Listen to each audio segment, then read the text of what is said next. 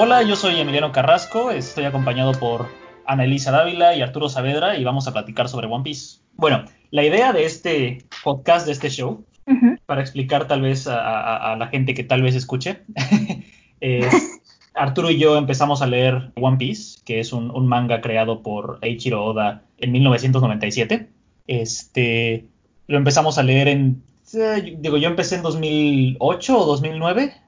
Eh, le dije a Arturo varias veces que, lo checara, pero no, no, le interesaba hasta que hasta, que dijo bueno voy a leerlo y se encerró si mal no recuerdo se encerró una semana en su en su dormitorio de universidad en 2010 y se lo echó completo algo así fue más de una semana seguramente pero pero seguramente. sí fue sí fue bastante rápido y, todo ese tiempo encerrado, wow. Sí. Exagera un poco con eso. Eh, ya olía mal. Este, y luego me dijo que, yo tenía razón. que, sí estaba chido. Y lo hemos estado leyendo, digo, yo, yo me puse al día con la serie más o menos en 2009, creo. Eh, ahí por, por el capítulo 500 y cacho. Y lo he estado leyendo día a día desde entonces y de vez en cuando comentamos, pero, pero nada, nada así de profesional. Profesional entre comillas. ok, ok. Eh, la idea era, era traer también a alguien este, que no hubiera leído o que tuviera ninguna idea de, este cómic para, comentarlo entre nosotros tres y ahí es donde entra Anelisa. Hello, me presento. Eh, Así es, no tenía ninguna idea. O sea, sí, bueno, sí sé más o menos el concepto de, de que es un manga, pero en general pues no he leído ninguno. Estaba acostumbrada a ver animes, pero mangas no. Ah, ok. ¿Qué, animes? ¿Qué animes has leído? ¿Has, visto antes?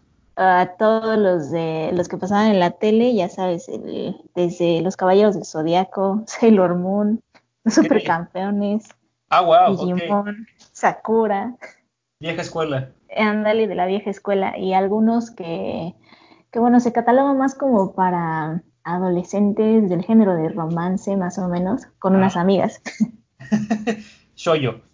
Exacto. Es que esos términos no me los sé tan bien. ok, eh, bueno, para esta ocasión, la idea era leer los primeros 68 capítulos y creo que el único que los leyó fue Arturo. sí. Ups. este, yo nada más pude leer 20 y estuve haciendo varias notas. Y creo que, creo que Annalisa también leyó 20, ¿no? Así es porque bueno, a mí de repente tengo que conectar con amigas que para estudiar y, luego me mandan exámenes, entonces es, un poquito raro. No, tiene sentido, creo que, creo que eres la más responsable. Bueno, tú y Arturo son los más responsables. Mira, 20 está bien para empezar. Sí, sí, de hecho está bastante bien. Creo que coincide con un, un final de, un, de, una serie de acontecimientos, entonces creo, creo, creo que está bien. Ah, fue, fue, fue, un buen, un buen cierre. Ok, eh, supongo que podemos eh, empezar. Muy bien. Ok, pues bueno, como les decía, um, One Piece empezó en 1997, de hecho en julio 19 de 1997, así que ya, casi cumple 23 años. Y... Eso leí, tiene bastante tiempo, yo dije, oh, por Dios. Bastante tiempo. Como no he sabido. de hecho, digo, es bueno que no has sabido para, para el propósito de este programa. Te habías preparado mucho tiempo. Y y este a la fecha es el manga y la propiedad de anime más popular en Japón. Vende millones y millones y millones de, libros cada vez que sale un, nuevo libro. Este es conocido a nivel global y es, es de las propiedades más este que más ingreso generan en, en, el mundo del manga. Y este, sí, sí, y eh, el, el autor es bastante célebre porque tiene una ética de trabajo bastante desquiciada, pensaríamos algunos de nosotros. se, ha dicho, imagínate que él trabaja 20 horas al día, 6, días a la semana o 7 días a la semana. Duerme 4 horas y emplea 3 días de su semana en escribir y 4 días en dibujar. Sí, sí, es, es, un, es un sujeto bastante um, dedicado. Y entregando capítulos nuevos cada semana durante 23 años. Sí. Y pues manteniendo el interés del público todo ese tiempo, porque algo que, te, creo que valdría la pena mencionar de contexto es que la forma en la que funciona esta revista en particular donde sale One Piece que se llama Shonen Jump es una competencia constante entre distintos eh, distintas historias. Entonces una vez que alguien presenta un primer capítulo que puede ser suficientemente interesante para estar en la revista cada semana tiene que competir para mantenerse al interés, en el interés del público. Sí, de hecho hay votaciones, ¿no? Hay votaciones. Cada semana los lectores dicen qué les gustó y qué no les gustó. Y mientras un capítulo, una serie va perdiendo interés, más rápido llega a su conclusión. Y entonces hay series que se oh. mantienen por un par de meses, por un par de años. Y en el caso de One Piece, pues son 23 años eh, seguidos. Sí. ahora entiendo la fascinación. Sí. Y llama la atención porque ahorita que empecemos a discutir cómo comenzó la serie, que parece con una fórmula un poquito más... Podría parecer que la fórmula no da para una historia tan, tan larga. Eso estaba pensando también yo, sí. Pero pues creo que ya, ya esto lo, discutiremos un poquito más a profundidad cuando comencemos, ¿no? Claro. Sí. Pues creo que, creo que sin más preámbulos es, es pertinente empezar. el, el, primer capítulo de One Piece se llama eh, Romance Dawn y este, es, también hablando un poco de contexto, es la tercera versión que el autor hizo del capítulo. Y es la versión que quedó antes de que saliera este capítulo salieron dos versiones antes en la revista como un one shot que es este como un, una prueba principal una prueba primigenia para, para la serie y este basado en eh, la reacción del público y basado en, en, notas de los editores Oda cambió los detalles del capítulo y nos quedamos con esta versión de Romandón. Y no sé, Anelisa, tal vez quieres tú eh, narrar un poco de lo que pasa. Sí, claro. Bueno, en el, durante el primer episodio, el primer capítulo, eh, se introduce al el motivo, ¿no? Por el cual se empiezan a empiezan a buscar el tesoro, ¿no? Sí. Entonces en este personaje que es este el Pirate King y que sus palabras, esto es algo que me llama mucho la atención, que lo que sus palabras dieron pie a la gran época de los piratas, ¿no? Para que iniciaran todos. Y ya a partir de ahí, pues ya empieza en la villa con el barco pirata, ¿cómo se llama este personaje? Shanks. Shanks. Pero, pues, el primero que se introduce es Luffy, ¿no? Sí. También yo, también yo le decía. también yo le decía Luffy cuando empecé a leerlo. ¿Cómo se pronuncia? Luffy. A Luffy, a ser literal, sí, ¿cómo se escribe? ¿Cómo se escribe? Eh, Arturo, Arturo y Gerardo se reían de mí por eso. Oh, rayos, se van a reír de mí por eso. Pero bueno, soy nueva, entonces te quise. No, no, no, es, eh, eh, es, la verdad que lo es, que, creo que está bien. Estamos con este chico, o bueno, chiquillo, que decide hacer algo muy valiente, según él, para demostrar que sí puede ser un pirata y puede irse con ellos, ¿no? Ajá. Entonces, se corta la cara y todo el mundo se queda así como de, ¿qué onda? ¿Qué acaba de hacer este cuate, no? y ya después te van, la siguiente escena es en el, pues en el bar donde están festejando lo que hizo Luffy. Y pues él diciendo que sí, que sí quiere ser un pirata, que quiere irse al mar, pero Shanks le dice que no, que no tiene el valor para hacerlo, que él está muy pequeño y que pues, es, es, un idiota por haberse cortado la cara, que qué le pasa, ¿no? Claro. ¿Qué opinas de, de las interacciones entre los vaya, los supuestos piratas, ¿no? Que uno pensaría que son, sí, fiesteros y desmadrosos, pero son, no, son tan malos como uno se imaginaría de entrada, ¿no? Creo que, creo que es interesante esta, esta representación que tiene de entrada porque es, es hablando más sobre libertad y sobre pasarla chido que realmente estar robando cosas, ¿no? Sí, así es, y eso es lo que me llamó la atención, como bien dices, que no, no es como el típico pirata que pues es un gañán y, llega a la villa y todo el mundo se esconde, no, no, al contrario, o sea, es un grupo de piratas que pues están celebrando y están conviviendo pues a gusto, o sea, en palabras muy banales se puede decir que son buena onda. Exactamente. entonces, estas, estas, primeras páginas, ¿cuál dirías que fue tu primera impresión? Que tomando en cuenta que llegaste sin conocer nada de la serie, lees estas primeras páginas, ves estas interacciones, ¿qué fue lo primero que pensaste? Lo primero que pensé fue, mm, ¿por qué o por qué decidieron hacer a, un pirata o, a los piratas de esa forma? Porque no tiene nada que ver con el estereotipo que te pintan en, otro tipo de literatura, ¿no? Entonces eso me llamó mucho la atención. Y pues como otros personajes que, que he visto en animes, eh, por ejemplo Luffy, es el típico niño que dice, ah, yo, yo, yo lo puedo hacer todo, ¿no? Entonces pues eso me, me causó mucha gracia y en cierto punto es lo que pues me enganchó un poquito más. Ah, ok, excelente.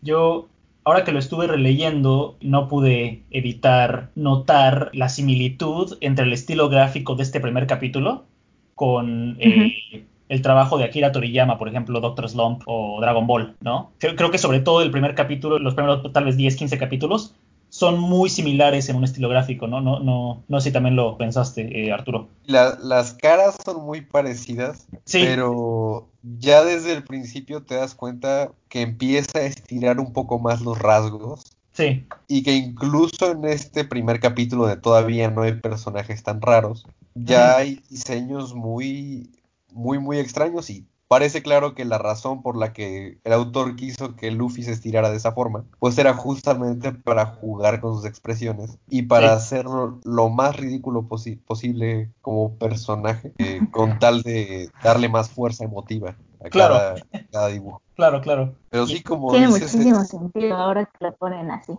Ajá. Y bueno, eh, están ahí los, piratas echando desmadre en el bar y, llegan los, realmente malos, ¿no? Que entre comillas, que son los, los, bandidos del, monte. De la montaña, ¿no? De la montaña, liderados por este tipo, este, Higuma, ¿no? Que de hecho me, sorprendió ver que su, su, cartel de recompensa exige 8 millones de, de berries berries son la, es, la, moneda del mundo de One Piece.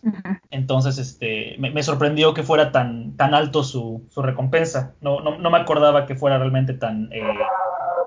Uh, perro. Lo siento, es mi perro. no te preocupes. Lo que pasa es que luego ve ardillas, entonces, eh, ya saben, se emocionan con las ardillas. Se, acelera. exacto. Sí, entonces, eh, llegan, los, llegan los bandidos, intentan provocar a, los piratas a que peleen con ellos, ¿no? Como... Sí, los provocan, pero no reaccionan, ¿no? Eso, eso también me llamó la atención, que el otro no hace nada, literal, se queda así como, ah, sí, pues tírame el saque, no pasa nada. ¿no? Y X, ¿no? No hay, no hay, problema. Que es una, tengo aquí en mis notas que es, es una de las temáticas que de hecho es bastante común en, en, One Piece ya independientemente de si lo, lo acatan algunos personajes o no, pero es, una temática recurrente que no, no hay que meterse en peleas que no valgan la pena y, no, vale, no vale la pena caer en provocaciones y, e iniciar cosas que no, no, van a aportarte nada, ¿no? Sí. También una cosa que, digo, también se nota en los, en los siguientes capítulos que, que leímos con los villanos que aparecen después, como son Alvida y, el Capitán Morgan, e incluso eh, Boogie el payaso, ah. que los villanos tienden a ser muy, muy, muy arrogantes. Sí. Es una característica, ¿no?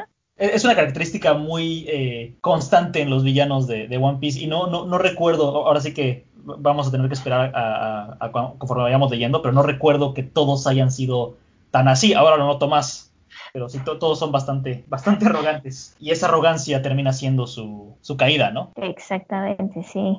Y durante el encuentro que tienen estos piratas con, con los bandidos, es que vemos que Luffy está comiendo una fruta extraña.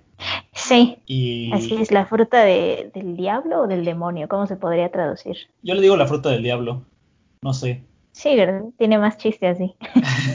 Suena más padre. Suena más padre, sí. es, y la fruta del diablo es este, e, e, este elemento interesante que da ciertas cualidades a la gente que lo come, pero a cambio de su habilidad de nadar. Exacto, e, eso me llamó mucho la atención porque, o sea, tienen un, un efecto especial y te dan un poder especial, pero ya no puedes nadar. Y se supone que para ser pirata, pues debes de saber, ¿no?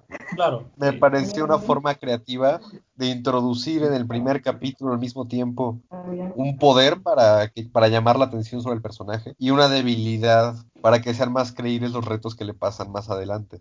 Claro, una, debilidad crítica, ¿no? Sí, sobre todo cuando se establece desde el principio que es un mundo basado principalmente en el océano. Y al saber que es una historia de piratas y desde el principio dejar claro que el protagonista nunca va a poder nadar, ya crea un poco de expectativa sobre cómo va a poder sobrevivir siquiera. Es cierto, recuerdo recuerdo la primera vez que lo leí que me, sacaba mucho de onda. De hecho, empecé a imaginarme cómo, cómo haría para eh, contrarrestar el efecto de esta, de esta fruta, ¿no? Pero... Sí, claro, si habría algún antídoto o algo similar, ¿no? Que bueno, ya, ya, veremos, ¿no? ¿Qué pasa? Ah, y bueno, el chiste es que ya después de la pelea, que Shanks decide no, no hacer caso de, de las provocaciones, este, Luffy está bastante enojado. Sí, creyó que debió haber respondido de otra manera porque se dejó humillar. Sí, y de hecho este, estaba pensando porque no, no tenemos ningún contexto de, de, una familia de Luffy, ¿no? En este primer capítulo, parece ser un niño solo. Sí, sí, claro, eso también me llamó la atención. Y dije, bueno, ¿y, este niño qué? y digo, yo, yo estimo que ha de tener seis, cinco años, ¿no? En, este, en este capítulo. y, sabemos, por, por, lo que han dicho, que los piratas de Shanks llevan un año en, en esa villa. Entonces, parte del enojo de Luffy viene que, tiene esa conexión tal vez un poco paternal con, con, Shanks, ¿no? Es como una figura paterna para él. Sí, claro. Y bueno, descubrimos que, que ahora Luffy también tiene el poder de, de, estirarse. Es el niño de goma. El niño de goma. Bueno, se van los piratas a, una, a uno de sus viajes porque han estado usando la, la villa esta de, de, base de operaciones, ¿no? Sí. Y mientras se, se fueron, regresan los bandidos y atacan a Luffy. Sí, ahora sí lo atacan, ¿no? Luffy los ataca a ellos. Como que se quería desquitar, pero pues no contaba con que se lo iban a llevar. sí, no, no, no contaba con eso. Algo que me llamó la atención es que parece ser que no, no mucha gente fuera de los piratas, porque parece que nada más Shanks y sus piratas saben de las, de las frutas del diablo. Sí porque los bandidos lo, ven como un freak y dicen hasta, ah, te vamos a vender como un, este, como un, como, un, fenómeno del circo, ¿no? Como un fenómeno del circo, sí. Este, ay, creo que creo que es pertinente también hablar un poco de, la, de las composiciones de los, de los paneles y de, la forma en la que en la que están dibujadas estas cosas. Una cosa que noté fue que la mayor parte de los paneles de Oda están dibujados con un horizonte muy bajo. Ah, o sea, como que no tiene mucho panorama. No, al contrario, que tienes eh, la línea de horizonte, como la, base del suelo, está muy abajo en los paneles, lo cual permite que haya mucho espacio vacío en la parte de arriba de los paneles. Y esto, ah, esto hace más sencillo que haya composiciones interesantes en los, en los dibujos, ¿no? Creo que también, claro, tiene más creatividad, ¿no? Creo que también eso tiene que ver con el hecho de que, al menos en estos primeros números, hay muchas escenas donde Oda dibuja a Luffy siendo más pequeño que sus enemigos o siendo más pequeño que, los lugares donde está. Y entonces al poder ah. ver el cielo tan, tan cerca, ayuda a generar esta impresión de que él está, es tan pequeño en relación al mundo. Claro. Y entonces creo que también es un poco más gratificante cuando finalmente logra pegarle al monstruo en el primer capítulo o cuando derrota a algún enemigo, porque pareciera pues la, escena típica de David y Goliat, personaje diminuto venciendo al, monstruo. Gigante, claro, sí, sí, tiene mucho sentido. Que, además es una temática muy eh, constante en los, en los medios japoneses, ¿no? Sí, así es. es. algo que, vemos muy, muy, a menudo. Y obviamente también eh, gran parte de la inspiración de, Oda viene de, de, Dragon Ball y una de las cosas originales de Dragon Ball era que nadie se esperaba que Goku fuera un, niño tan fuerte, ¿no? Sí. Yo creo que es lo que hacía tan divertido leer al principio Dragon Ball. sí. Porque de verdad era como un gatito derribando osos. sí. Tenía brazos súper cortitos, piernas súper cortitas. Y era imposible imaginar cómo podía patear a, los enemigos que parecían, que parecían gigantescos. Aquí pareciera que desde el principio Oda quiso tener lo mejor de los dos mundos, quiso tener un personaje que se viera pequeño, pero también un personaje que pudiera extenderse y dar golpes y patadas un poco más impresionantes de lo que se veía al principio en Dragon Claro. es lo que era el, último, uno de los últimos paneles del primer capítulo, que su brazo se estira y pareciera que todo el mundo, el océano y el cielo, se curvan con la fuerza del golpe. Es un panel excelente. Sí, le da muy buen efecto. Además, la, forma en la que Oda dibuja el agua parece que está viva. Me gusta mucho. Pero creo que nos estamos adelantando un poco. el bandido se rapta a Luffy después de que, de hecho, uno de los, de los integrantes de la, de la tripulación. De la tripulación, gracias, de, Shanks, mata a uno de los bandidos. Le da. Sí, así de la nada. Le, da un balazo en la cabeza y, me acuerdo que la primera vez que leí eso me sorprendió bastante porque hasta ahorita todo parecía muy alegre, muy, muy simple. Y de pronto tenemos escenas de, de violencia que no son cualquier cosa. Sí, tenemos el primer plomazo.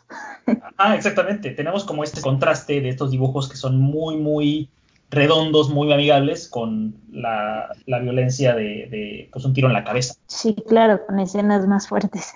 Ajá. Y entonces, eh, bueno, Higuma se rapta a Luffy para, para intentar escapar, se lo lleva en el mar y de pronto, eh, digo, tira a Luffy eh, por la borda y Luffy no sabe nadar porque no sabía nadar ya y ahora se no puede moverse porque se comió la fruta del diablo. Ahora menos. Menos, ¿no? Y sale un monstruo del, del agua y se come al, se come al, este, al, bandido. O sea, ya, valió. Hasta ahí llegó. Y el monstruo va a atacar a Luffy y entonces pasa algo que no, no, me esperaba. Te, llega Shanks. Shanks. Y lo salva, ¿no? ¿Qué, qué, qué pensaste de eso, eh, Ana? Lo primero que pensé fue, bueno, de la bestia que parecía una anguila gigante y me recordaba al, cocodrilo que sale en, Peter Pan. Ah, sí, sí, de hecho. Por un lado. Y por otro lado, otro poco más relevante, yo dije, bueno, ¿en qué momento se tiró Shanks al agua para salvar a, a Luffy? y, me impresiona porque la interacción con la bestia es así, se lo, lo voltea a ver y es como, piérdete, ¿no? Sí. Y, y Luffy ni en cuenta, se va a la bestia, ya lo regresan, digamos, a la costa, pero antes de regresar a la costa, Luffy se da cuenta que Shanks ya no tiene brazo. Sí, sí, Y es una escena que digo, bueno, pero ¿qué onda? Sí, digo, no sé tú, pero yo cuando leí eso, eso me, me, sorprendió bastante. Creo que fue hasta entonces que realmente me enganchó. Fue, fue un gran gancho para el capítulo, ¿sabes? Sí, porque es un personaje que está dispuesto a, pues a, dar la vida por Luffy. Sí. Creo que algo que también transmite muy bien esta escena y que es un tema constante a lo largo de la serie, son es, esta facilidad que tiene el autor de cambiar de tono muy rápido. Sí. De repente una escena es comedia casi casi sacada de los Looney Tunes. Sí. Y a la siguiente le meten un balazo a alguien en la cabeza. Ajá. La siguiente es una reacción cómica otra vez y luego alguien pierde un brazo. Y entonces e, estos brincos tan, tan rápidos entre, entre lo cómico y lo trágico también es un, es un elemento que está desde el principio y que yo creo que, que ayuda a vender la serie. Sí, porque, ayuda mucho. Sí, porque te puedes dar cuenta de que a pesar de que el, la, el diseño de los personajes y del mundo parezca tan, tan gentil, tan amable, tan suave, pues la serie también puede tomar giros muy inesperados hacia, hacia el otro extremo. Sí, tiene, bueno, psicológicamente te engancha, ¿no? Porque juega con tus emociones por medio de este tipo de escenas. Y digo, una vez que pasa esto, los piratas deciden ya irse del pueblo porque se han dado cuenta de que están, han estado ahí mucho tiempo. Y tenemos una escena que se ha vuelto ya icónica en el, en el, entre, entre los fans de One Piece y entre la gente que lo lee y lo ve, que es cuando Shanks le da el sombrero de paja a, a Luffy. Sí, eso, eso me recordó mucho, este, es que la primera interacción que tuve con One Piece, o sea, no lo había leído pues, pero sabía que existía como, como anime, fue cuando estaba en la prepa, porque tenía un amigo que le encantaba y veía el anime y también leía el, manga y todo, o sea, tenía todo, todo de One Piece. Ah, wow. Y tenía una mochila de este, ¿cómo se llama? Con este personaje, con Luffy, y decía, bueno, ¿y este niño con sombrero quién será, no? Pero pues de ahí no pasó, como que ya no llamó más mi atención y tampoco fue, no era de esos amigos que me, que me decía, oye, tienes que leer esto porque está buenísimo, ¿no? Entonces ahí me acordé y yo dije, ah, entonces de ahí es su famoso sombrerito, ¿no? Sí, sí, exactamente. Y es algo también muy paternal, ¿no? El gesto. Sí, muy, muy paternal, muy este, pero paternal como en un, en un aspecto menos no, vaya, ¿cómo se dice? Este, no... No tan condescendiente como fue antes. Exactamente. Ajá. Porque al principio Shanks le hablaba a Luffy hacia abajo, era como, jamás vas a ser un pirata, no sabes nadar, no, no puedes venir con nosotros. Sí. Entonces, al final, al darle el sombrero, está demostrando que confía en él y que espera de él este, algo sí, grande. Claro. Y entonces, no solo eso, ¿no? Es como, como llevar un legado. Sí. Que creo que además es, interesante porque el principio del capítulo tenemos a Gold Roger dando el banderazo, ¿no? Con decir, vayan a encontrar mi tesoro y dejando su legado a todos los piratas que siguen después de él. y al final del capítulo tenemos a Shanks dándole el banderazo a Luffy. Es como muy, muy similar. De algún modo, en, un solo episodio, en un solo capítulo, eh, el autor deja claro cuál es uno de los temas más importantes de la serie, que es esto de, dar un, deseo, una ambición, una voluntad.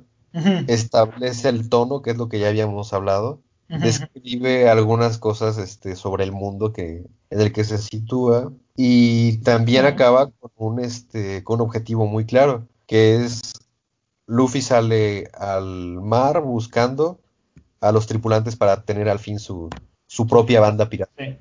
Y entonces este, ya ahí está el gancho para, el, para seguir leyendo para el siguiente capítulo, la siguiente semana.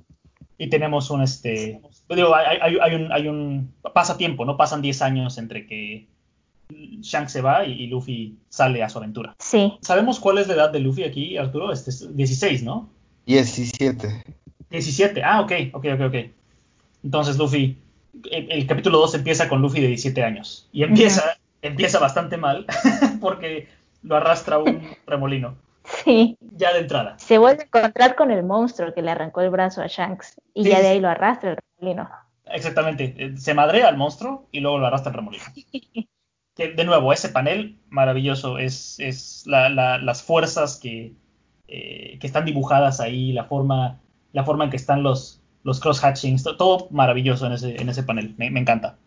Este, creo que algo que, es padre notar en este primer en el segundo capítulo más bien, es lo similar que es la actitud de Luffy a cómo era Shanks, muy, eh, lo que será será, ¿no? Sí. Y este, bueno, lo, arrastra la, el, remolino y tenemos la introducción de otro personaje que es Kobe. Kobe ah, trabajando para, para, la pirata la más bella pirata del mundo, Alvida. Uh, Alvida Sama. que de nuevo tenemos la, temática de los este de los villanos eh, arrogantes y ah, es me, gusta este trope, pero o sea, es, esta, esta recurrencia de temática, pero lo he visto demasiado, eh, que es eh, el personaje femenino que es como la bruja de, de, Blancanieves, ¿no? ¿Quién es la más bella de todos los mares? ah, claro, sí, sí y tiene, y tiene a su tripulación. Ah, sí, usted, usted, y todos le tienen miedo, ¿no? estoy, viendo los, paneles y, moviéndome entre mis notas también. Pero incluso eso es gracioso, ¿no? Porque hasta su barco es muy, muy ridículo, muy femenino, ¿no? O sea, raya en lo absurdo. Sí. Tiene la proa con la cabeza de un cisne con ojitos de corazón. Sí. Tiene un corazón en cada una de las velas. Sí. y bueno, eh, nosotros lo estamos leyendo en, a color emiliano en blanco y negro, pero el barco es completamente rosa. ¿Ah, sí? Así es, sí. De hecho, tampoco he, visto, tampoco he, visto, el anime, así que no, no tengo idea. pero da risa porque hasta tiene un collar el, el cisne. Ah, sí, cierto, tiene un collar. y tiene coronitas de, donde está el, nido de el nido de cuervo. Ajá. Son coronitas, qué cagado ah, una cosa que, no decimos fue que, Luffy quiere 10 personas para su, para su tripulación. Creo que es importante ese detalle. El número, ¿no? El número es como 10, nada más. Sí. Ah, ¿por qué querría 10? Se supone que tiene más, ¿no? La tripulación. Sí, los piratas por lo general son más de, más de 10 personas. Y bueno, en este capítulo ya tenemos al Vida de entrada matando gente con el mazo gigante ese con el que le, con el que le pega a sus, a sus tripulantes, que no le importa, ¿eh? Le, vale madres quién se muere y quién no se muere con los chingadazos. y Kobe tiene la misma edad que, Luffy, ¿no? ¿no? No recuerdo que lo mencionen, no estoy seguro. Pero, o sea, se ve más chico y lleva dos años con Alvida. Así que yo asumo. Se ve más chico y se ve más humillado, ¿no? También es otro personaje que, que resalta mucho que, pues, no tiene autoestima y pues se deja mangonear. Sí. Y además es, un buen personaje porque además es este sabe bastante, es, un, tipo inteligente y, sabe más de, historia y de otras cosas que, que Luffy o que otros personajes que hemos encontrado hasta ahorita, ¿no? Entonces es el primero que menciona que el tesoro de Gold Roger se llama el One Piece. Exacto, sí. Y ya, ya tenemos por qué la serie se llama así. Sí. De algún modo. Es una manera importante, ¿no? perdón, perdón. No, perdón, Alisa. Ah, no, que, decía que era una manera importante de, pues, de introducir el, el porqué del nombre. Claro. De, algún modo, Kobe es al menos en estos primeros capítulos, el encargado de, de hacer exposición de cuál es el, el mundo, los objetivos, los personajes, porque al ser Luffy un personaje tan, tan directo, tan poco inteligente y tan poco informado, pues no sería un, un narrador muy interesante, no podría decirnos gran cosa de lo que está pasando a su alrededor. Entonces aparece un personaje que no tiene la agencia ni la fuerza de Luffy, pero que pueda aportar toda esta información que de otro modo no, no podríamos saber. Es, sí, sí es de algún modo la forma de, de tenerla al mismo tiempo un personaje que no se dedique a monologar todo el tiempo, un protagonista que sea aburrido, y, y, dar la oportunidad de tener a alguien que reaccione a Luffy, de, que, que pueda ser de algún modo la, la voz de la, del, del, lector y darnos una idea de cómo reaccionaríamos nosotros viendo a alguien hacer las cosas tan descabelladas que puede hacer Luffy. Que, además tampoco parece que la tripulación de Alvida sepa de los de las frutas del diablo, ¿eh? No, no sé, no sé la traducción que, leyeron ustedes, pero en la, en la, oficial que tengo yo dice, Kobe menciona el Gom Gom Tree, el, árbol del Gom Gom, que de ahí viene la fruta. Mm, pues déjame, buscar porque no, no recuerdo haber visto lo del árbol. Es creo que en la página, después de que el... Después de que Luffy le pega al vida. Ah, ah, espera, espera. aquí. Que Luffy le dice, le dice a la tripulación, denle a Kobe un barquito, se va a unir a la marina. Ah. sí. No, nunca menciona nada del árbol. ¿De veras? No, sabe que se comió la fruta, que se comió esa fruta, pues, la fruta de goma, pero no te dice de dónde, de dónde viene, ¿no? Sí. Ah, interesante. Porque me acuerdo que cuando leí, bueno, la, versión esta del libro, siempre me llamó la atención que mencionaban un árbol específico del que salían las frutas.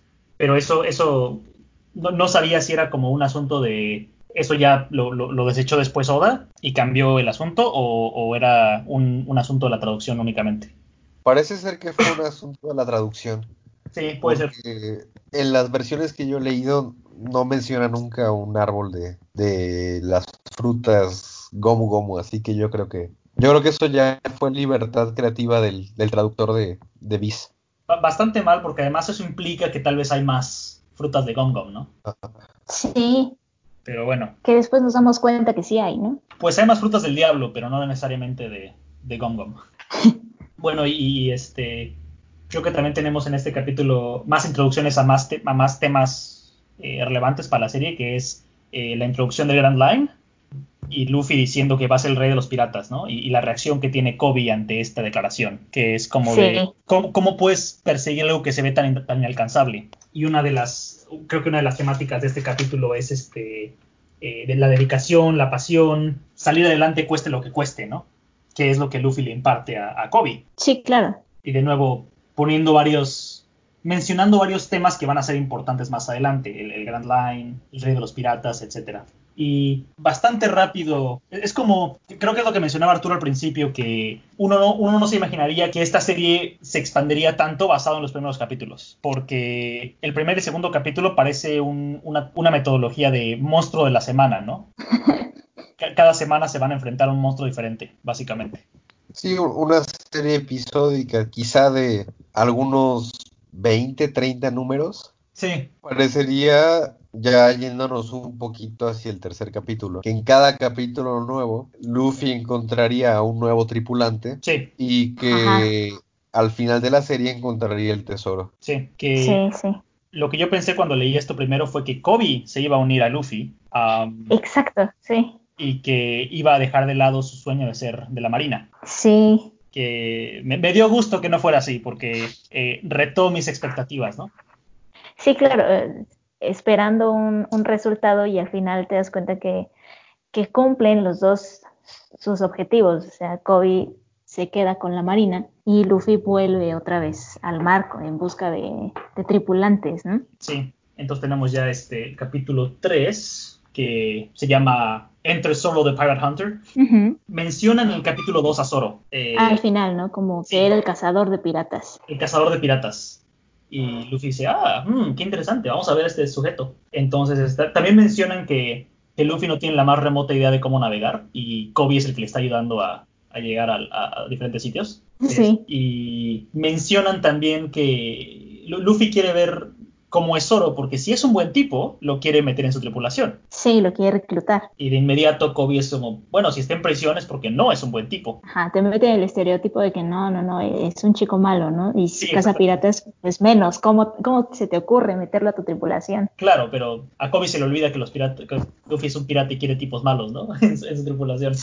sí. Pero, pero también ese, ese, la concepción de que solamente porque alguien está en la cárcel es malo, que es una concepción errada, porque hay gente que mete en la cárcel cárcel sin, sin razón, ¿no? Sin, sin que sean realmente culpables. sí, ah, justamente. Bueno, tenemos a Luffy y a Kobe llegando al, al, pueblo y es la primera vez que vemos una, un cuartel general de la Marina. Y la manera en la que lo introducen es un poco extraña, ¿no? Porque parecería una cuestión más, pues, muy radical. O sea, Te muestra el cuartel y hay cañones y es un edificio enorme e incluso eh, cuando ellos están comiendo mencionan al, capitán de la marina y la gente que está a su alrededor pues se estremece, se asusta, ¿no? Sí, sí, sí. Y se preguntan, bueno, ¿por qué, no? Si se supone que es el capitán de la marina, protege al pueblo, ¿por qué se asustarían de, él?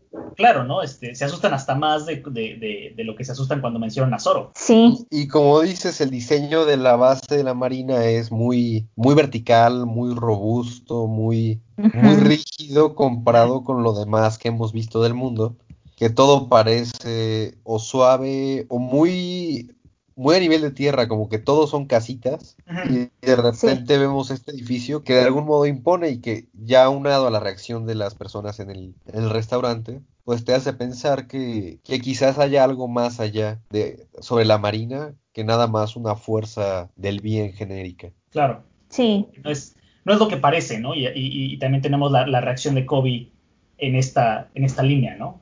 Que es este, la Marina no debería comportarse de esta manera. Sí, aterrorizar a sus pobladores, ¿no? Sí, sí, exactamente. Y este, tenemos, vaya, la, presentación que tienen de Zoro, que es este, lo tiene atado como casi crucificado en el, en el campo este. Me parece una buena indicación de lo cool que es el personaje de Zoro. Sí, ¿no? Porque está resistiendo y, y, te da a entender que está, que está en el campo, en el sol, y que ahí lo han tenido por mucho tiempo y ahí está vivo todavía nueve días, ¿no? Sin comer además. Pero además, además se, ve rudo, se ve badass. sí, sí, lo pinta como tipo alto, así, marcado, ¿no? Sí. Y, malvado, la, primera impresión de Zoro es que de verdad es un criminal. La forma en la que lo dibuja con sombreado sobre los ojos, con sangre corriendo de la boca. Sí, sí, sí. Eh, pareciera que Zoro quiere que lo suelten para, para matarlos en ese momento. Sí, parece, ¿no? Sí. Sí, parece. Y, y, es justo cuando de verdad no queda duda de que Zoro es un, es un criminal, que aparece una niñita de la nada, pone una escalera y se cruza para verlo. Sí, y darle de comer. Sí. Y llega entonces el verdadero villano de la serie, el Mepo. que dije, ¿qué clase de villano es este? Y es un, es un, es un tipo, de nuevo, con, con la, con, en la misma vena que, que, que los otros dos villanos, arrogante, arrogante. este, vaya, producto de, la forma en que fue criado, ¿no? sí, este, claro. Porque luego conocemos a su padre, el, general Morgan, el capitán Morgan, que también es un tipo arrogante y súper creído que cree que es lo mejor que le ha pasado al mundo. Sí, pero es en un nivel más malvado. O sea, Helmepo siento que es como como el típico junior presumido, ¿no? Sí, sí, es el niño de papi. Exacto. Pero ojete, ¿no? Porque le, le, tira las cosas a, a la niña. A la niña y las pisotea, es un desgraciado. Y este, lo, que decía Arturo hace rato de que está todos los ojos en sombra y todo, es hasta que Zoro le pide a Luffy que le dé las, las, este, las bolas de arroz del piso, que los ojos, que lo alimenta, sí. Ajá, que los ojos de Zoro dejan de estar en sombra. Y eso sí. es, es un buen, este, una buena señal de que, de que las apariencias no son todo, ¿no? Y que y Luffy se da cuenta de que no es, de que no es un mal tipo, de inmediato. Sí, ahí es cuando decide, sí lo quiero, ¿no? Sí, y vemos, bueno, la, la, característica impulsividad de Luffy, que es, otra, cosa que es toda la serie. este, que se madrea sin piedad a Helmepo. Sí, y el otro se enoja y dice, ahora sí, te vas a morir, vato.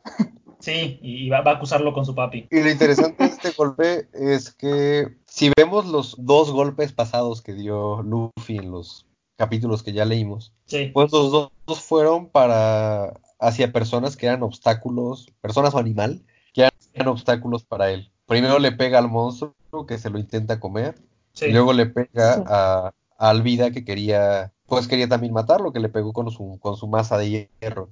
Pero en este caso, la razón por la que ataca a Helmeppo es porque él tiene una objeción moral hacia sus acciones. Sí, exactamente. Sí, claro. Ya no es, un asunto de bueno o malo, es, es, un asunto de moralidad.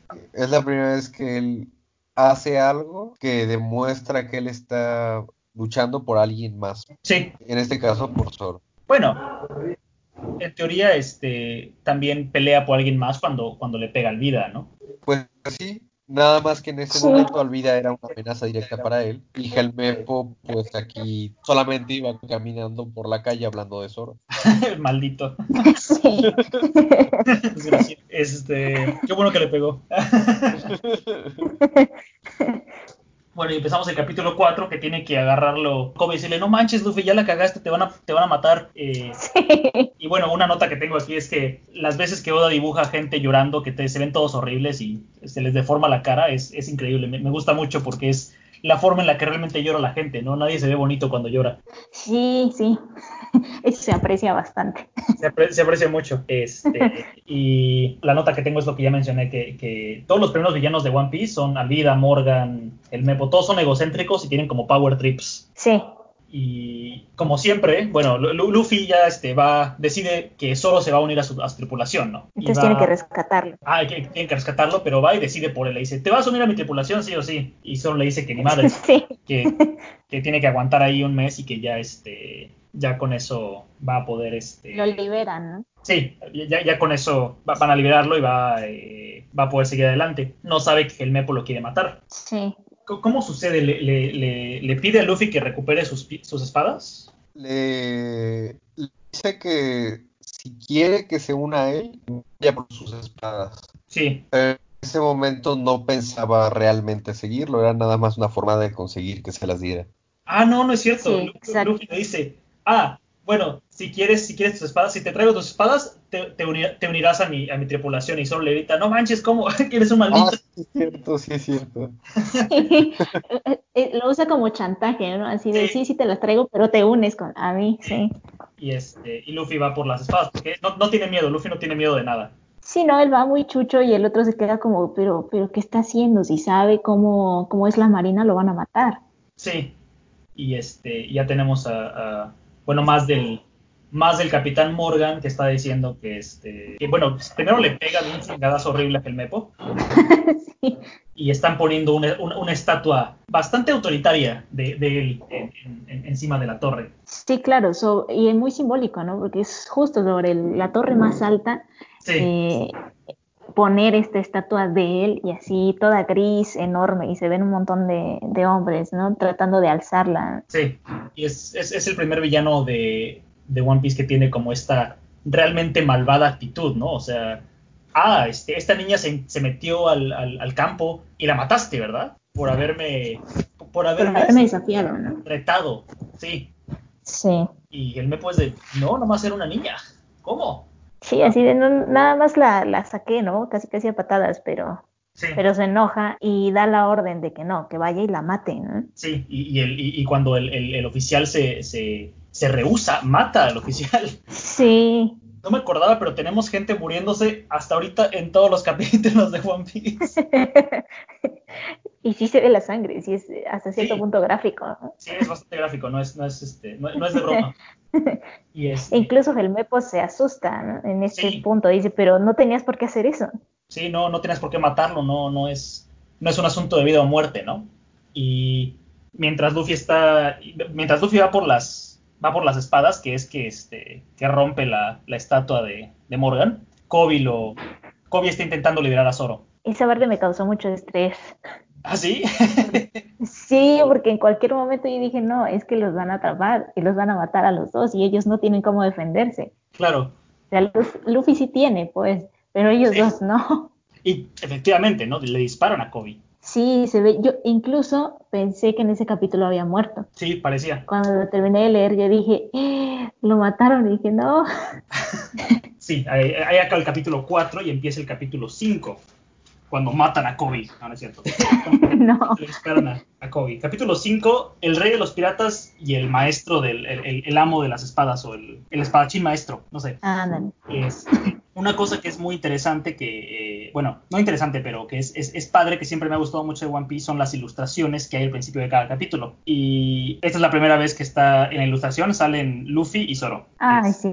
Y, siempre me han gustado, es que es como una bonita forma de ver a los personajes haciendo algo que no es parte de la aventura en general y como que da la idea de que hay este un mundo más allá de las páginas del cómic, ¿no? Sí, e incluso, bueno, a mí me daba la impresión de que en algún punto iba a haber este tipo de escenas, ¿no? Así de, ah, ¿en qué parte del cómic viene? ¿no?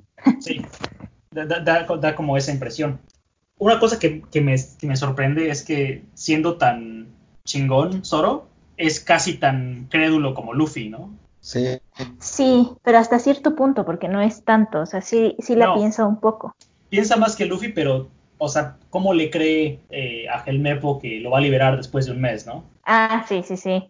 Es cuando le dice que Kobe que no, que en realidad no lo iba a liberar, lo va a matar y en tres días, no es en un mes.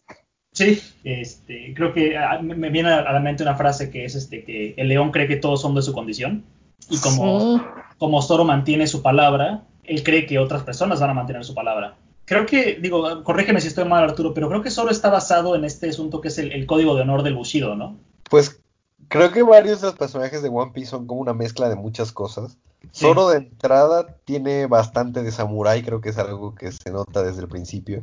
Sí. Pero el mismo nombre de Zoro viene de zorro. Sí. De, así que también creo que este, este juego de sombras que tiene al principio que pareciera que tiene un antifaz debajo de los ojos. Sí. También remite como a espadachines europeos y este un poco más tradicionales.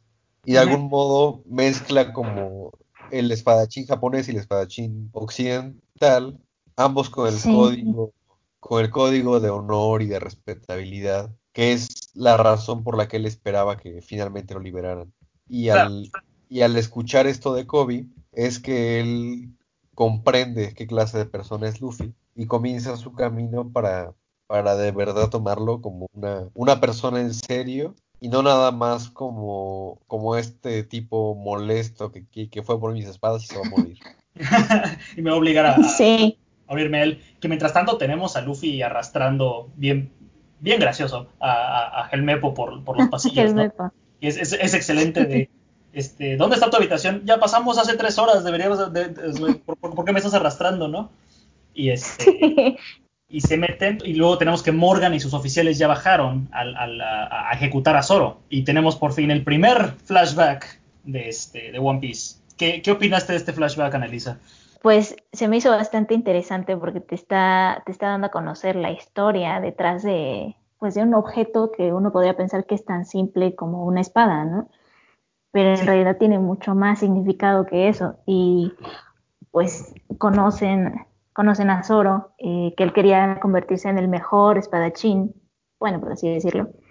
Y hay una pelea con una, pues con una niña, ¿no? Entonces él se siente humillado porque cómo es que ella puede más que yo, ¿no? ¿Cómo es que ella me gana?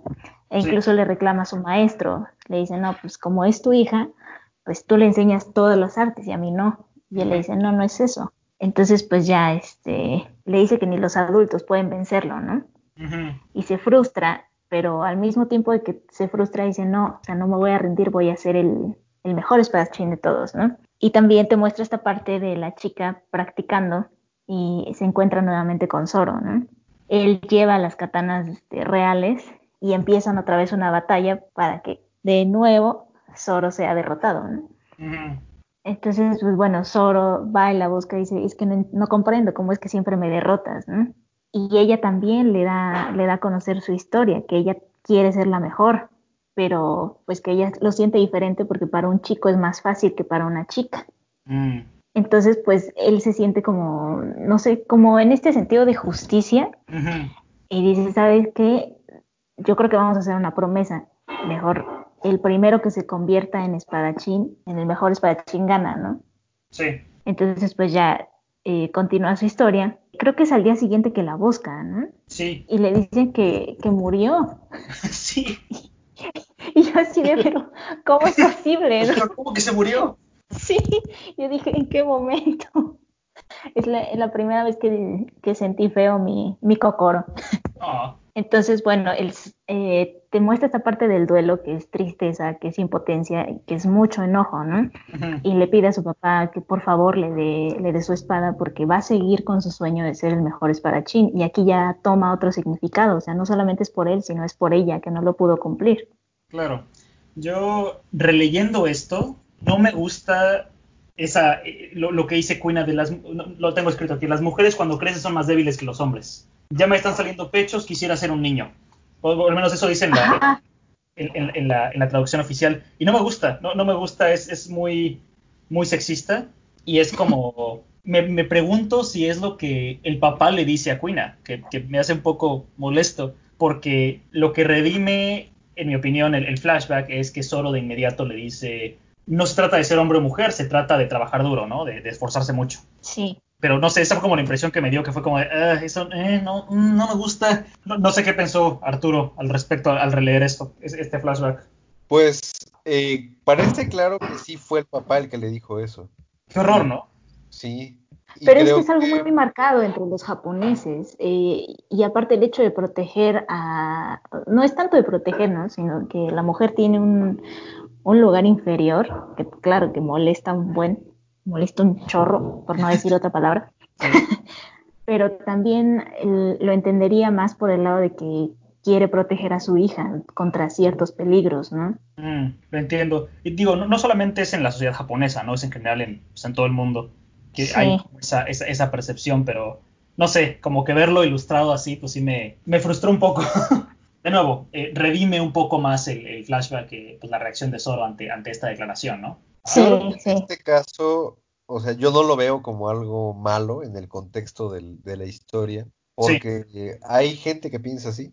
Sí, definitivamente. La realidad es que, o sea, si ella fue una persona real en un mundo como el nuestro, no sería descabellado que escuchara algo como eso y que terminara por creerlo. Claro. Eh, no parece el autor justificar esa forma de pensar en ningún momento. De hecho, Kuina, muere siendo más fuerte que Zoro, que es la gran frustración de él, que él jamás va a poder saber que la superó hasta, hasta saber que es el mejor. Y entonces una hay una, una cita que me parece que se pierde bastante en la traducción. No sé cómo está en la traducción oficial.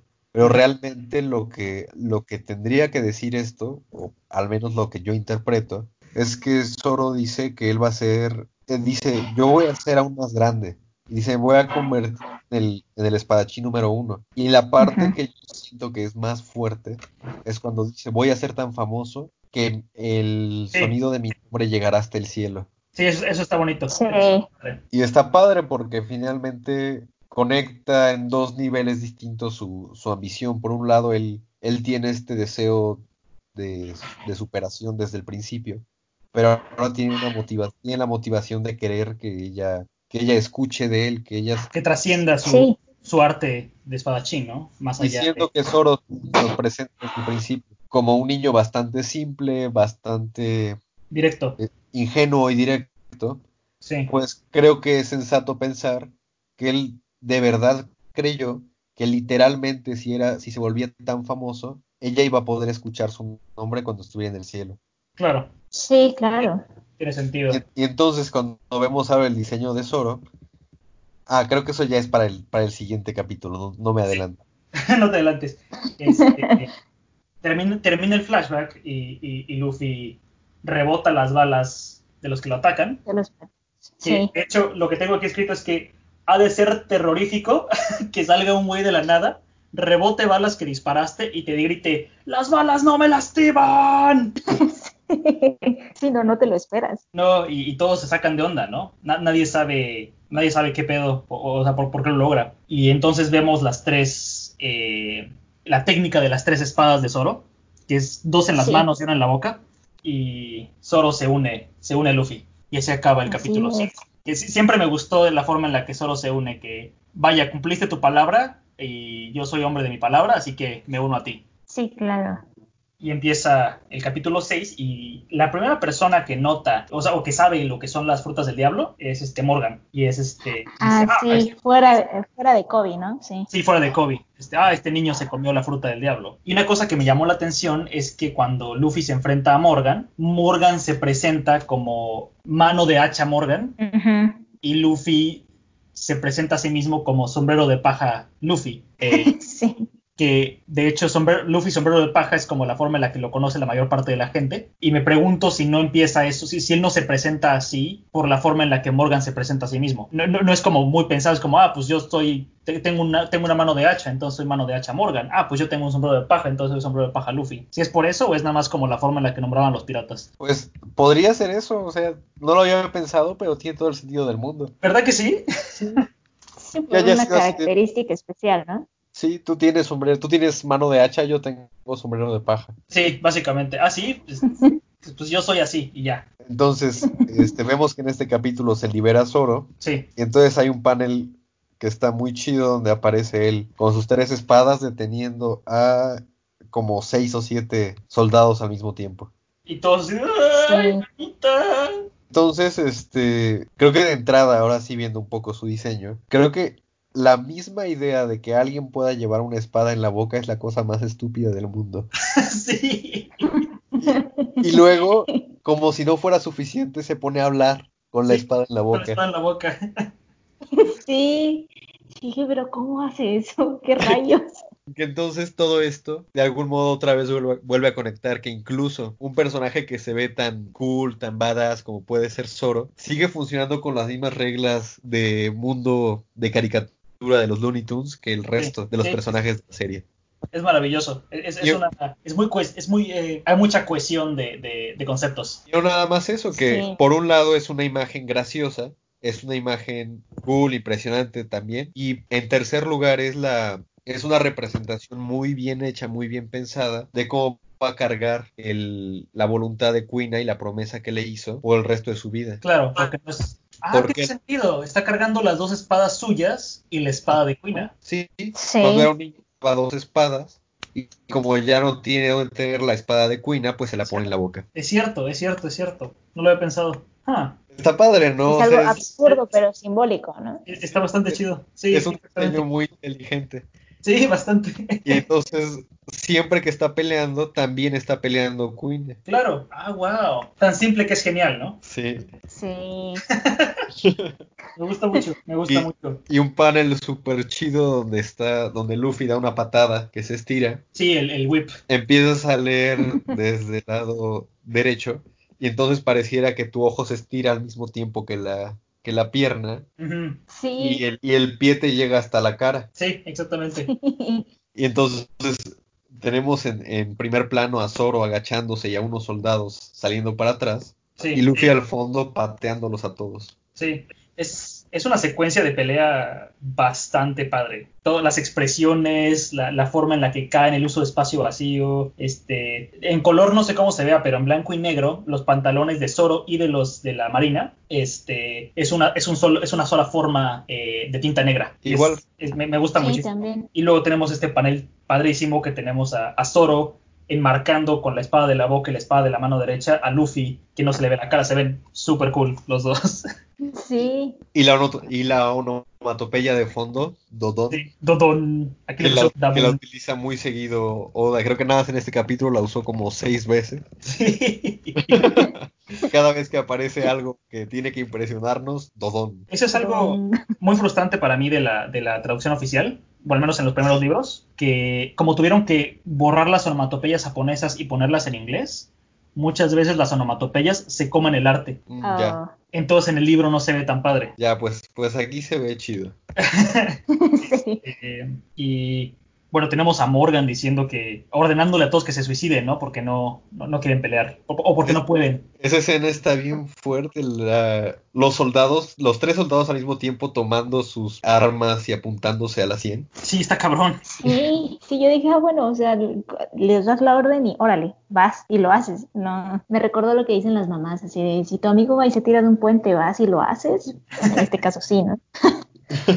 y, bueno, es, es, simbólico también que tenemos a Kobe que quiere ser un marino, ¿no? Gritando, Luffy destruye, destruye esta, esta, esta base mala, ¿no? O sea, destruye esto, esto no significa ser marino. Sí. Que es este también una temática importante que es eh, eh, la moral, ¿no? Que muchos personajes de One Piece tienen una, un sentido de la moral muy, muy rígido. Eh, es lo que ellos creen, ¿no? Sí, claro. Pero incluso cuando le dice Kobe a, Luffy sobre su sueño que quiere ser marino, le dice, y algún día vamos a ser enemigos, porque pues yo voy a ser marino. Sí, a pesar de que somos cuates, ¿no? Ajá. Es, es, es, es, profundo en cierta forma. Y creo que fue bueno también que desde el principio se, deja, se dejara claro que hay marinos buenos y hay marinos malos y hay piratas buenos y piratas malos. Porque se corría el riesgo al hacer una historia como esta, con personajes como estos, que fuera un conflicto muy sencillo de buenos contra malos. Sí, y, claro. Y en este caso se ve que las facciones no son tan fáciles de identificar. Claro. Y que las decisiones que van a tomar los personajes van a tener que ser en base a persona a persona. Sí, con un código moral muy personal, ¿no?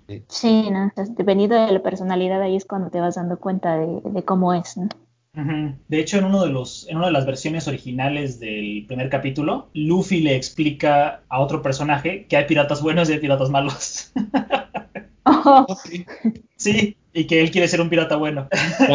Era menos ambiguo. Era mucho menos ambiguo, muy, vaya, muy llevando a la, a la audiencia de la mano, ¿no? Creo que eh, las ediciones que hubo realmente le ayudaron a la historia. Sí. Este, y en fin, tenemos este ya la pelea, y Zoro y, y Luffy derrotan a Morgan. Zoro le dice a, Luffy capitán por primera vez en este capítulo. Sí. Una cosa que me gusta mucho del diseño de Luffy es que sus trazos son súper sencillos, súper redondos y acatan a lo que es, que es un hombre de goma. Sí. Invariablemente. Tiene la capacidad de estirarse, ¿no? Ajá, y nada más en, en, las escenas en las que pega o la que se ven sus músculos, vemos los músculos. Nunca lo vemos, no, no, no lo vemos por lo general en otros momentos. Sí. Y bueno, termina, termina el capítulo 6 y el capítulo 7, Amigos, empieza con Luffy, Kobe y Zoro siendo celebrados por haber derrotado a Morgan. Derrotado, sí. Que todo el mundo está contento de que Morgan se fue al diablo. Este, sí. De pronto llega la marina, ¿no? Y, le dice a, Zoro y a, y a Luffy y a, Kobe que se vayan porque son piratas y no pueden permitir que estén aquí. De nuevo con esta, esta rígida moralidad, ¿no? Sí, claro, o sea, muy agradecidos, ¿no? Así de, ah, pues sí, gracias por liberarnos y todo, pero este, son piratas, así que, pues Sí, básicamente. Que me, acuerdo que me, molestó cuando lo leí la primera vez, que era como, ¿cómo? Pero lo salvaron. sí, claro, pero como te lo marca y sí, sí lo dicen, o sea, sí te dicen gracias, pero tenemos que recordar que hay un código, ¿no? Sí, sí, exactamente. Y este, digo, no, no, no sé qué pensaste tú, Ana, de toda esta interacción. Lo mismo, o sea, me quedé así como... pasó y lo que sigue. Para empezar, sí, la cuestión, o sea, sí, sí te entiendo de por qué dijiste, oye, eso no es justo, ¿no? ¿Cómo los van a correr, no? Pero como sí les explica el, pues, el que yo entiendo que es nuevo capitán de la Marina, ahí se justifica, ¿no?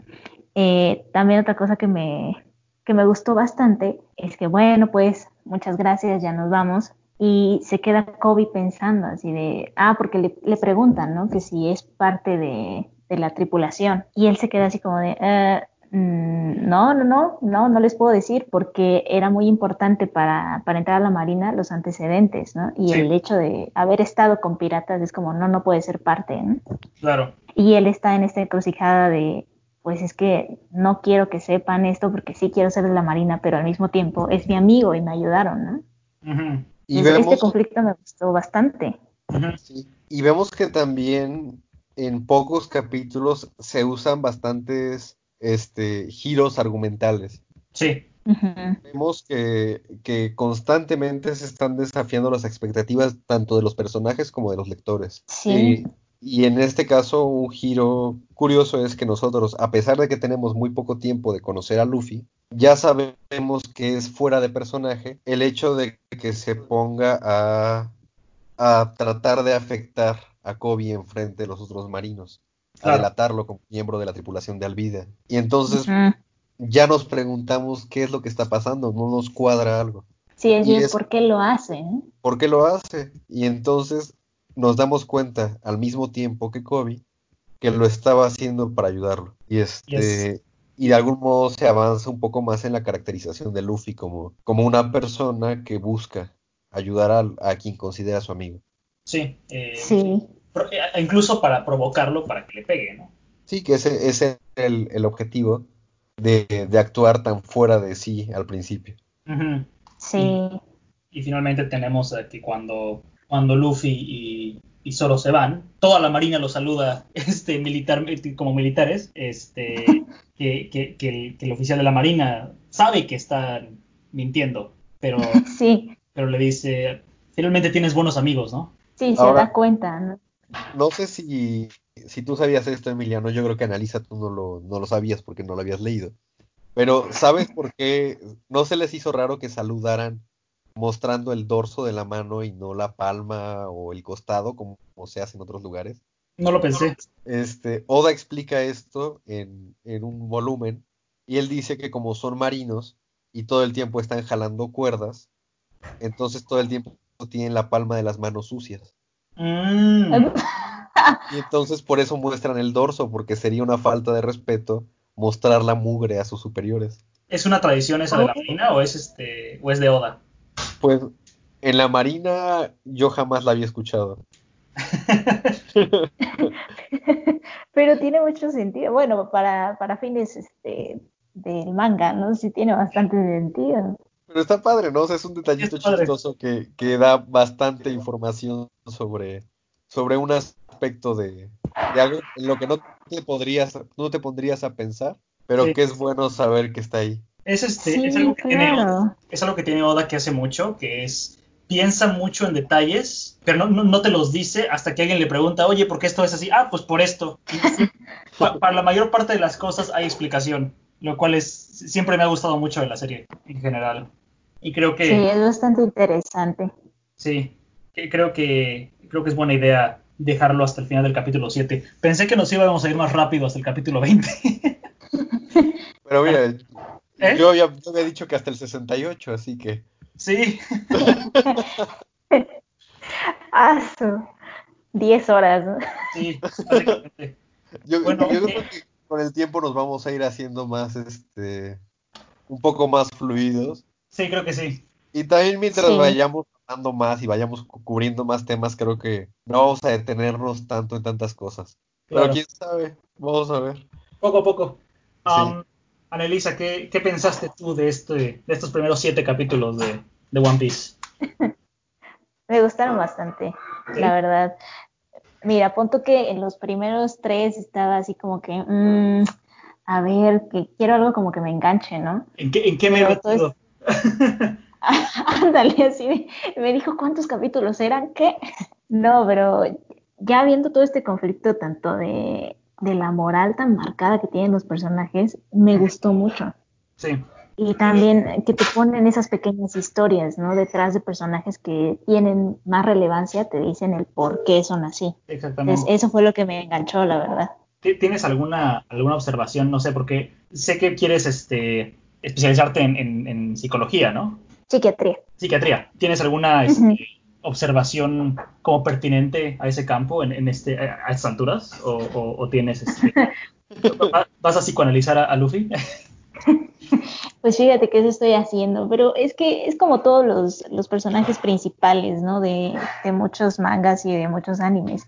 Mm. Eh, son estos niños, por ejemplo, me recordaba mucho a, Naruto mm. eh, en el aspecto de que, ah, sí, yo tengo un sueño y voy a ir por él, y, es un niño necio, pues, o sea, no entiende. Si le dices el porqué de las cosas y por qué no lo debe hacer, le vale, va y lo hace. Sí. Creo que traes un punto interesante y me, y me parece curiosa la comparación con Naruto, porque como dices, pues todos estos protagonistas básicamente están basados en Goku. Sí. Y entonces toman muchas cosas, nada, más que comparando en este caso Naruto y, y Luffy. Creo que la mayor diferencia para mí es que, en primer lugar, Naruto es un personaje trágico desde el principio. Lo es. Se sí, te presenta... sí, su historia te la pintan súper fea. ¿no?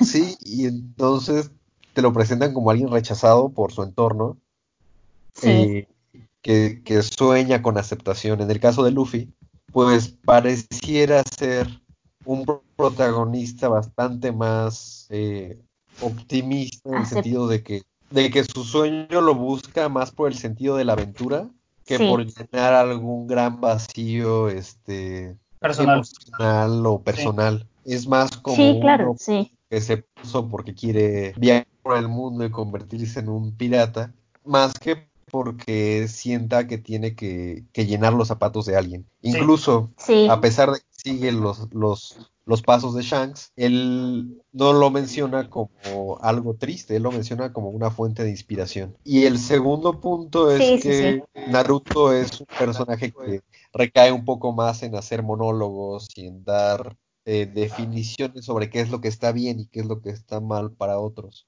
Sí, un asunto, claro. Un asunto clave creo que de la, de la caracterización de Luffy es que no tiene globos de pensamiento. Aja. Y eso y que tampoco. le impone nada a nadie, o sea, él, él nunca va a decir esto está bien o esto está mal, él si piensa que algo está mal le va a pegar a quien lo dijo porque está mal para él. Sí. Y creo que eso entra bastante bien en el tema de los piratas, porque mientras que Naruto siempre se nos presenta como alguien que aspira a ser un héroe, porque quiere ser el Hokage y porque quiere de algún modo ayudar a la aldea, este, pues Luffy no, es un egoísta generoso. Sí, es una buena forma de decirlo. Porque hace lo que quiere, pero sí, es eh, él hace lo que quiere y lo que le conviene, pero hasta ahora la gente hasta ahora lo que quiere le ayuda a otro. Sí, es, juega mucho bajo sus propias reglas, pero sus reglas terminan beneficiando a la gente que lo rodea. Creo que eso fue lo que me gustó más, que es un poco más, este, más claro. Sí. Como ustedes dicen, o sea, Naruto es más de monólogos y, y, se hace lo que yo digo y, ya, o sea, e, es, más, no sé, siento que es muy, es más berrinchudo. Eh, y es interesante porque además Naruto y One Piece salieron más o menos a la misma, al mismo tiempo. Sale en la misma revista, ¿no? En Shonen Jump. Sí, sí, sí. Pero creo que Naruto salió en la 99. Muy poquito tiempo de diferencia. Sí. convivieron y compitieron mucho en la revista. Sí, como 15 años. Sí. Y bueno, aquí en Occidente Naruto fue muchísimo más conocido que One Piece. Pero, por la, por la, este, por la adaptación de 4Kids, ¿no? Por la adaptación del anime. Pero en, en Japón las dos propiedades son muy grandes y y bueno, eh, One Piece bastante más que Naruto, pero sí. pero sí son como los dos, las dos grandes series de shonen de esa época. Junto con Bleach. Junto con Bleach. Bleach sí. Ay. Ah, pues bueno, muchachos, esta ha sido una sesión muy productiva. Me emociona eh, seguir con el proyecto porque creo que creo que vamos a sacar conversaciones bastante interesantes y bastante un nuevo enfoque a, una historia que bueno que Arturo y yo ya leímos y que Annelise está experimentando por primera vez. Muchas gracias. Necesitaba un pasatiempo divertido. Perfecto. Pues muchas gracias a los dos. Ya veremos si, si Luffy logra ser el rey de los piratas. One Piece es creado por Anelisa Arturo Emiliano, es grabado con Audacity. La música de intro es Adventure Theme de Sir Popper, que puede ser encontrado en los archivos de música libre de YouTube. Y la música de outro es Take a Chance de Kevin MacLeod, puede ser encontrado en incompetence.com.